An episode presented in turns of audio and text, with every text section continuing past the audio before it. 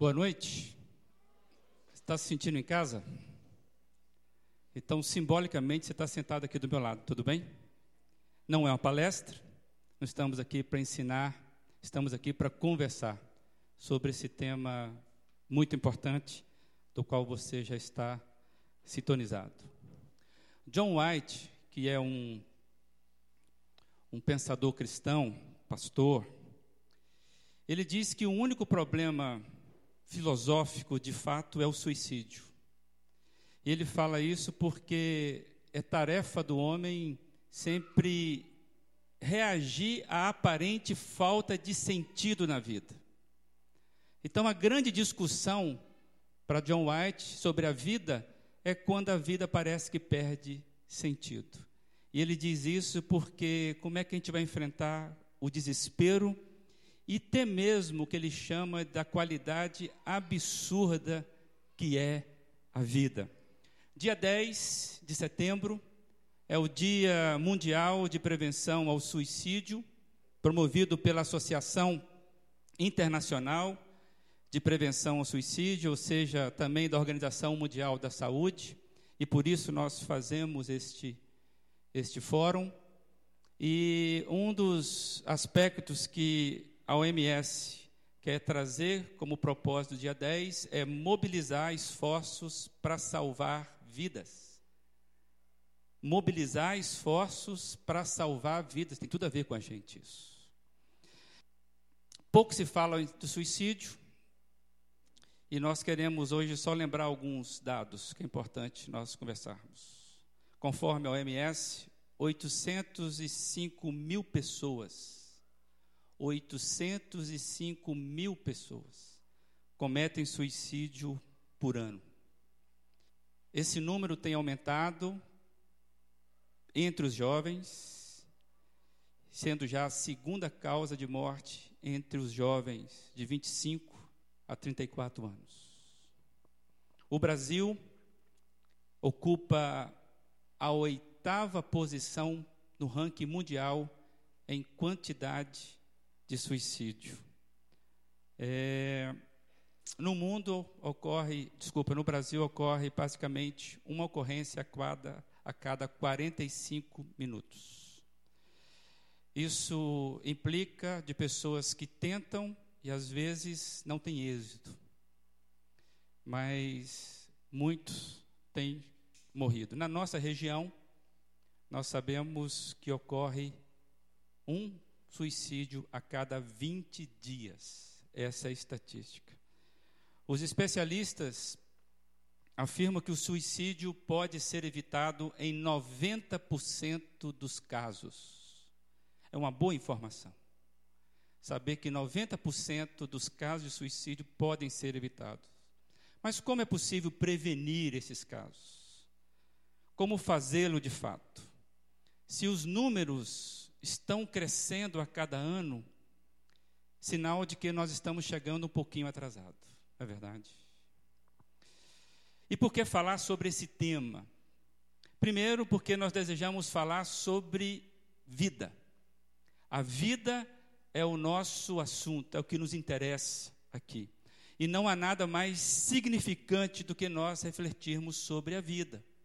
É sobre a vida que nós queremos conversar essa noite parafraseando o Nelson Rodrigues, conversarmos sobre a vida como ela é. E eu li uma frase de Benjamin de Israel, ele diz que a vida é muito curta para ser pequena. E Fernando Pessoa parece que ele pega essa frase e fala de outro jeito, dizendo que tudo vale a pena se a vida não é pequena. O compositor e cantor Gonzaguinha, certa vez, ele fez uma música com várias perguntas sobre e a vida? E a vida, o que é? Diga lá, meu irmão. Ela é a batida de um coração? Ela é uma doce ilusão? Mas e a vida? Ela é maravilha ou é sofrimento? Ela é alegria ou lamento? O que é? o que é, meu irmão. Há quem fale que a vida da gente é um nada no mundo, uma gota é um tempo que nem dá um segundo. Há quem fale que é um divino mistério profundo. É o sopro do Criador numa atitude repleta de amor. Você diz que é luta e prazer. Ele diz que a vida é viver. Ela diz que é melhor é morrer. Pois amada não é e o verbo é sofrer. Somos nós que fazemos a vida, prossegue ele, como der ou puder ou quiser. E ele vai dizer: sempre desejada, por mais que esteja errado. Ninguém quer a morte, só saúde e sorte. E ele diz que a pergunta roda e a cabeça agita. E ele diz que fica com a pureza das respostas das crianças, que a vida é bonita, é bonita, é bonita. E ele prossegue dizendo que viver e não ter a vergonha de ser feliz. E eu quero destacar uma frase dessa música: cantar a beleza de ser um eterno aprendiz. Cantar a beleza de ser um eterno aprendiz. Eu queria que você pensasse nessa frase: o que é a vida?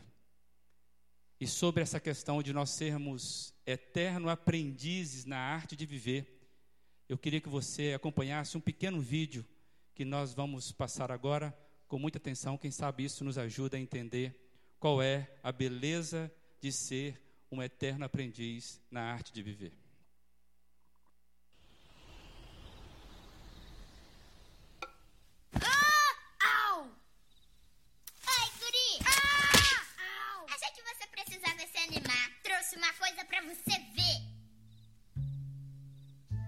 Te mostrar uma coisa que eu nunca mostrei pra outra pessoa. Juro, nunca na minha vida. Você tem que jurar que não vai contar nunca. De coração, hein? Deixa eu ver. Meu livro de aventuras. Você conhece ele? Charles Mantz explorador. E quando eu ficar bem grande, eu vou viajar para onde ele vai. A América do Sul. É América, mas fica no sul. Quer saber onde eu vou morar? No paraíso das cachoeiras. Uma terra perdida no tempo. Rasguei lá do livro da biblioteca. Eu vou mudar meu clubinho pra lá e botar perto dessa cachoeira. Quem sabe o que vive lá em cima? Quando eu tiver chegado. Bom, tô guardando essas páginas para as aventuras que eu vou viver. Só que, como eu vou chegar lá, eu não sei não.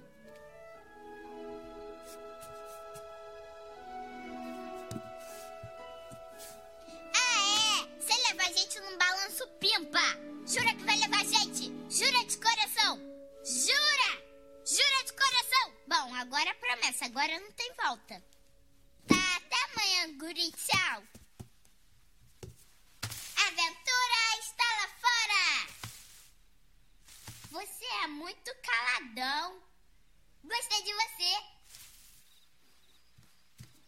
Puxa.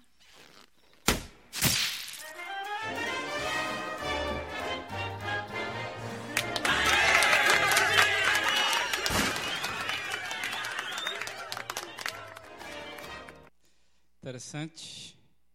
Não?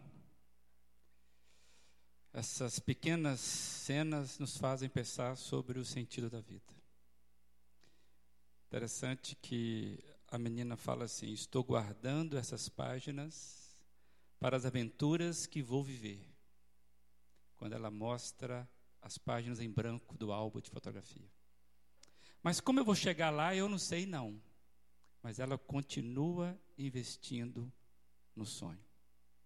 O que eu acho legal desse filme, Up, As Altas Aventuras, é que a gente percebe pessoas se deixando ser resgatadas por outras pessoas. Quando você ver esse filme, você vai, e você que já viu está lembrando disso. Pessoas que deixam-se ser resgatadas por outras pessoas. Plutarco, que viveu em 46 depois de Cristo até 120, ou seja, no primeiro século da era cristã, ele disse que é preciso viver e não apenas existir. É preciso viver e não apenas existir. Oscar Wilde vai dizer que viver é a coisa mais rara do mundo. A maioria das pessoas apenas existe.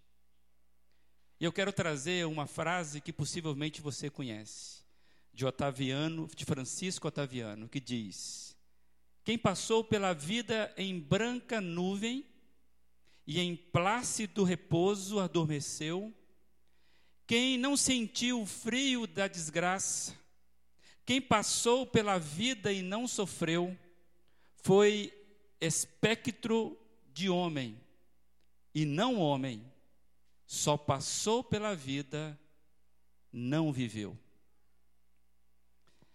Kierkegaard, que é um filósofo, pai do existencialismo, ele vai dizer que o indivíduo é o único responsável em dar significado à sua vida e vivê-la de maneira sincera e apaixonada. Essa questão de intenção, de intencionalidade. Você quer viver uma vida plena e apaixonada apesar de várias coisas. Essa questão de, da intencionalidade me lembrou muito para nós vivermos em tensão. Por quê, amados? Porque a vida é incerta, a morte é certa. Das poucas certezas que nós temos na vida, uma delas é a morte. Quem vive sem reflexão do que a morte significa, vive à mercê da escassez dos sentimentos do corpo, dos sentimentos das suas percepções apenas. É cabível imaginar que tudo passa pela crença que se tem da vida. A resposta que você tem a resposta que você dá com relação à morte passa por aquilo que eu e você pensamos na vida. E tudo que pensamos da vida está ligado diretamente sobre aquilo que pensamos da morte. O que pensamos da vida está diretamente ligado sobre aquilo que pensamos da morte. Essa frase poderia ser invertida.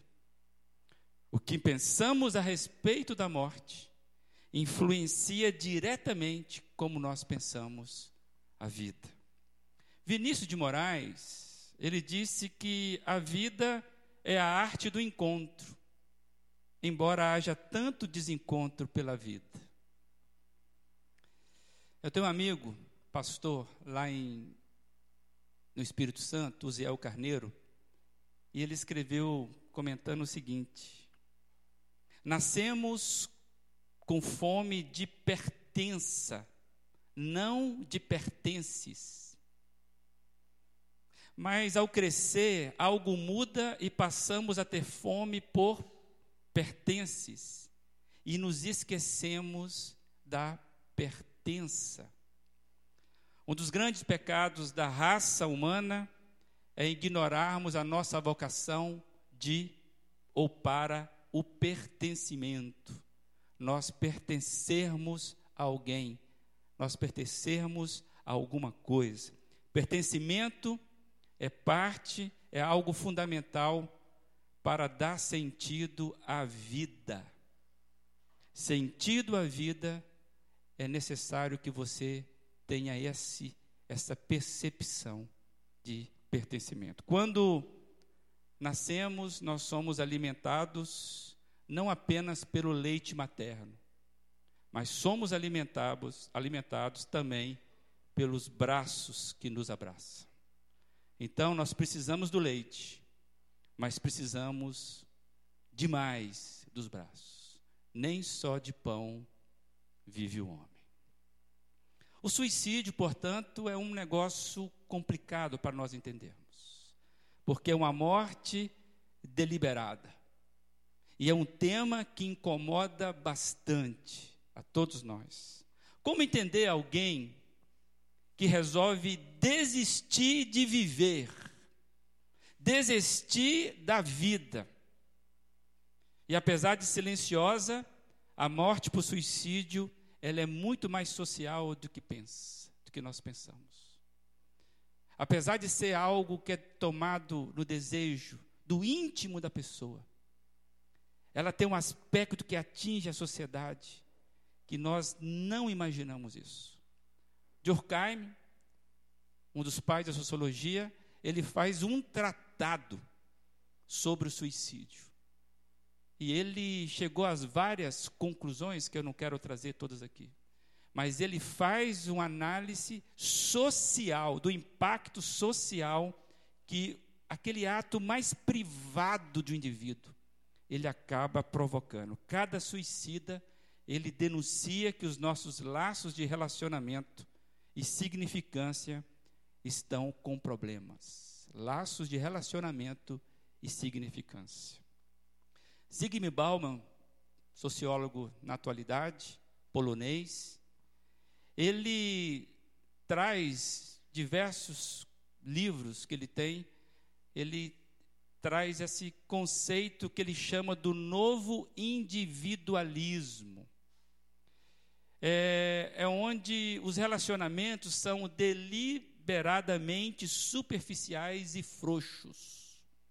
Vivemos os tempos atuais onde nós não queremos relacionamentos muito próximos nós administramos nossos relacionamentos. Por isso que ele vai chamar isso do novo individualismo. Eu fico na superficialidade e de forma proposital esse relacionamento ele é frouxo nos meus laços. As relações entre indivíduos, entre indivíduos na sociedade tendem a ser cada vez menos frequentes e menos duradouros. E as estatísticas estão aí para nos dizer isso. As relações, como diz Bauman, parece que elas escorrem como líquido pelos nossos dedos. A gente não consegue segurar. Ele vai chamar isso do fim das utopias, ou seja, nós perdemos aquela arte do álbum branco de figurinha da menininha do filme do Up. A arte de sonhar, porque, como diz ela, a aventura está lá fora. Isso para Balma é o fim das utopias. Uma corrente de incerteza e de insegurança guia o sujeito na atualidade. E o que eu quero pensar rapidamente hoje é que nós vivemos num mundo de redes. Um mundo conectados por redes. E talvez aí esteja um grande problema, porque rede você a gente monta e a gente desmonta talvez precisamos reviver a sensação de laços de relacionamento. Isso está linkado com o conceito de identidade. O que somos? Se deixarmos de ser seres sociais, o que vai sobrar da gente? Será que nós damos conta de sermos seres individuais? Sociedade é um ajuntamento de indivíduos ou uma construção feita por pessoas. Eu tenho insistido aqui, quando nós lemos os evangelhos, de que o conceito de indivíduo não está na Bíblia. E muitas vezes nós estamos lendo pessoa, mas estamos entendendo indivíduo. É o mundo atual. E eu fiquei pensando, eu queria que você pensasse comigo. Modelo errado sempre vai produzir resultados errados. se nós estamos construindo um tipo de sociedade a partir do conceito de indivíduo, possivelmente o resultado não vai ser o que nós gostaríamos que fosse enquanto seres sociais que somos. O ser humano ele nasce dependente, não é verdade? As outras criaturas nascem com a facilidade de independência, mas nós não. Ou seja, eu quero pensar a partir de que nós estamos fabricando, estamos dentro, estamos inseridos numa cultura de morte. Estamos numa cultura de morte. O jeito que lidamos com a vida tem provocado a desistência da vida. Estamos cansados, estamos doentes e estamos morrendo. A cidade e o mundo hoje é um mundo, ele é urbano, é um ajuntamento que não é natural. Se você perceber o que nós construímos no mundo em volta da cidade, ela traz diversas, esse formato traz diversas é, é, dificuldades de você se relacionar como você gostaria. A cidade é um processo excludente, é um processo de competição, a cidade nos força a termos relacionamentos cada vez mais superficiais. Estamos doentes, nós estamos morrendo. Estamos, inclusive, matando. Uma cultura de morte vai produzir uma cultura de luto, onde você desacredita na vida. E falar de luto não é fácil. Quem está de luto não consegue entender alguns significados. E não há mais coisa mais influente sobre a vida do que a morte. E você sabe disso. Nós não temos tempo para um monte de coisas. Mas se a morte, se a morte bate a porta, ela toma as nossas agendas, não é verdade? Não há nada mais influente sobre a vida do que a morte. Como você pensa a respeito da morte vai influenciar diretamente como você pensa a vida. O jeito como se vê a morte, a maneira como se interpreta a morte, faz toda a diferença como se vive a vida. E eu queria então trabalhar rapidamente três aspectos, já estou finalizando, que eu quero ouvir vocês. Nós queremos conversar aqui. Tem gente, por exemplo, que vê a morte como a finitude da vida.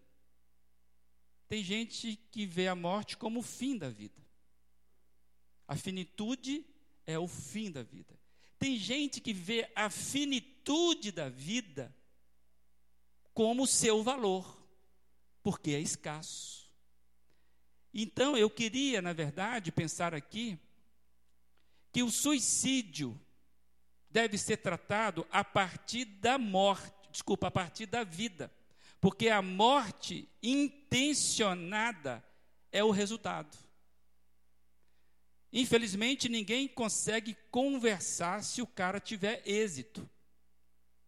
Ele deixa um bilhete, ele deixa os sinais, mas se ele tiver êxito, não dá mais para a gente conversar. O suicídio é o efeito de uma vida que se mostrou, por alguma questão, sem finalidade. Assim, o fim é visto como algo plausível. Eu estou desistindo da vida. Talvez se nós desenvolvêssemos os nossos debates aqui e as nossas conversas a partir da finalidade da vida, olhando sobre essa essa questão de finitude, de finalidade, talvez isso mostraria um beco para nós entrarmos aí e perguntarmos: se a vida é um exercício para a morte, meus queridos, faz com que se viva em função da sua escassez, porque nós vamos morrer, ou da sua finalidade, que seria destino e propósito.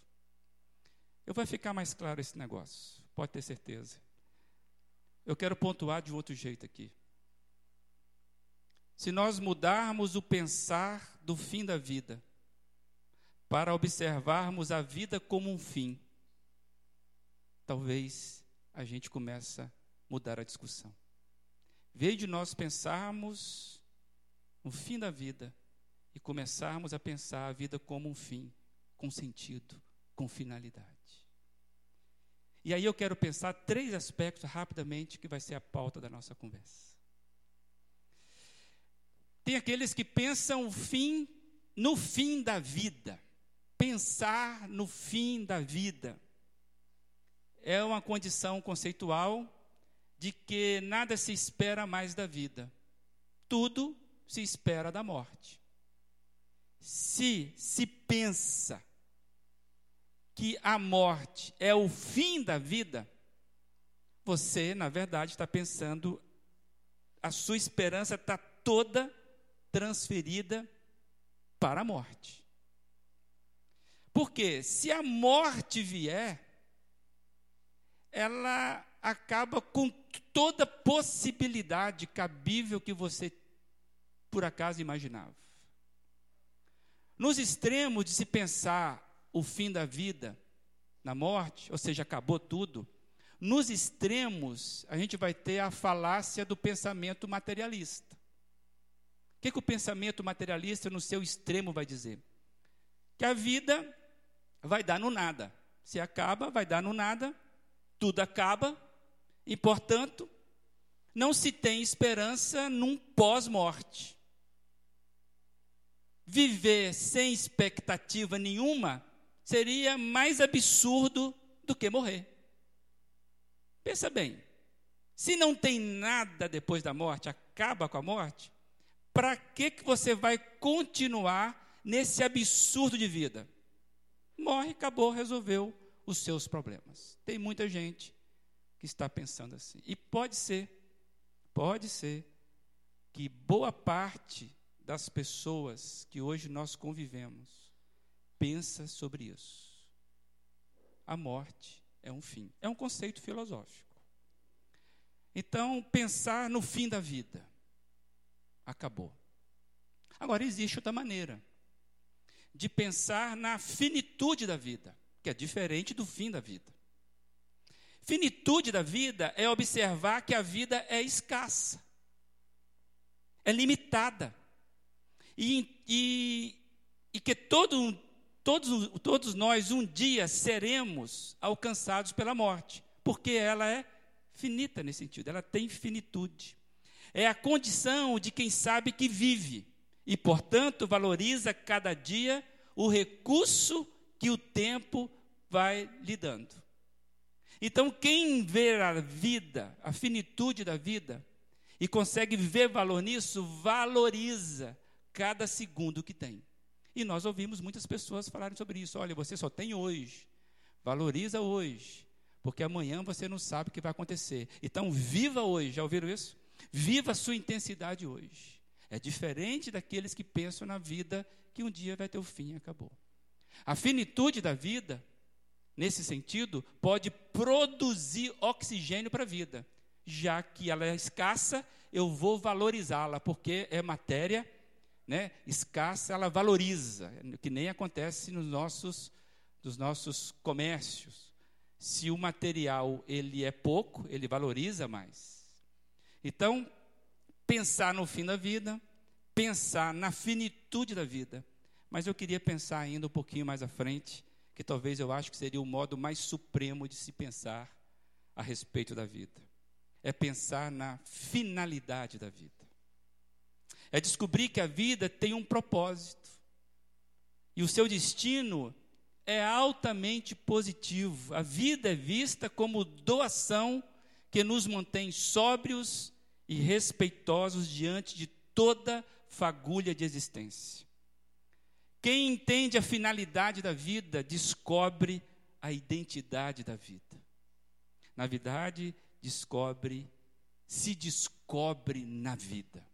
Por isso que eu quis resgatar a frase do, do Gonzaguinha. A cantar a, a eterna é, de ser um aprendiz. Eterna. A beleza de ser o eterno aprendiz. Olha que frase, meus amados. A beleza de ser um eterno aprendiz é alguém que descobriu na vida a vida. Isso é ter finalidade de vida, propósito, razão. E eu penso assim, que talvez nós que estamos nessa sociedade, aqui da nossa região, que jovens estão se matando.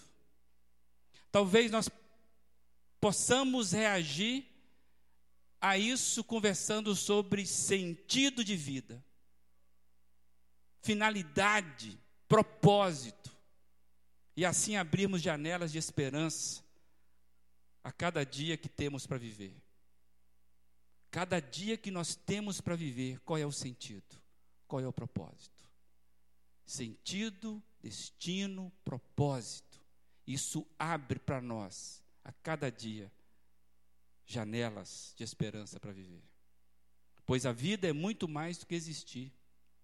A pedra existe, a árvore existe, mas o ser humano foi feito, foi criado para viver.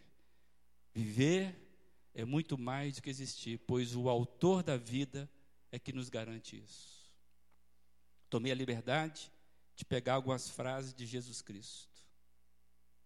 Se você não crê na divindade de Cristo, você crê na sua sabedoria, com certeza. E Cristo falou assim: Todas as coisas me foram entregues por meu Pai. Vinde a mim, todos que estáis cansados e oprimidos, eu vos aliviarei. Por isso eu vos digo: não andeis ansiosos da vossa vida pelo que haveis de comer ou beber, nem o vosso corpo pelo que haveis de vestir. vestir. Não é a vida mais. Vou parar por aqui. Não é a vida muito mais do que isso?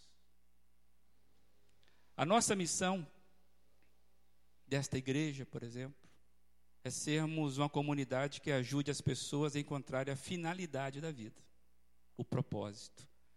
Uma vida que tenha sentido.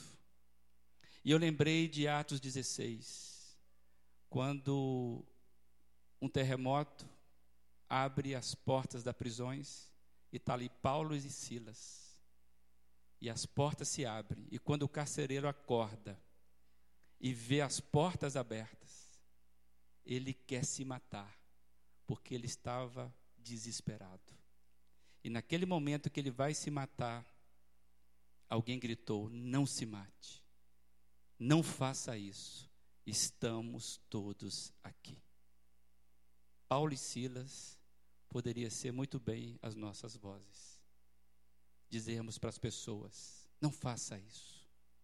Nós estamos aqui. A vida tem sentido. Viver é muito mais que existir.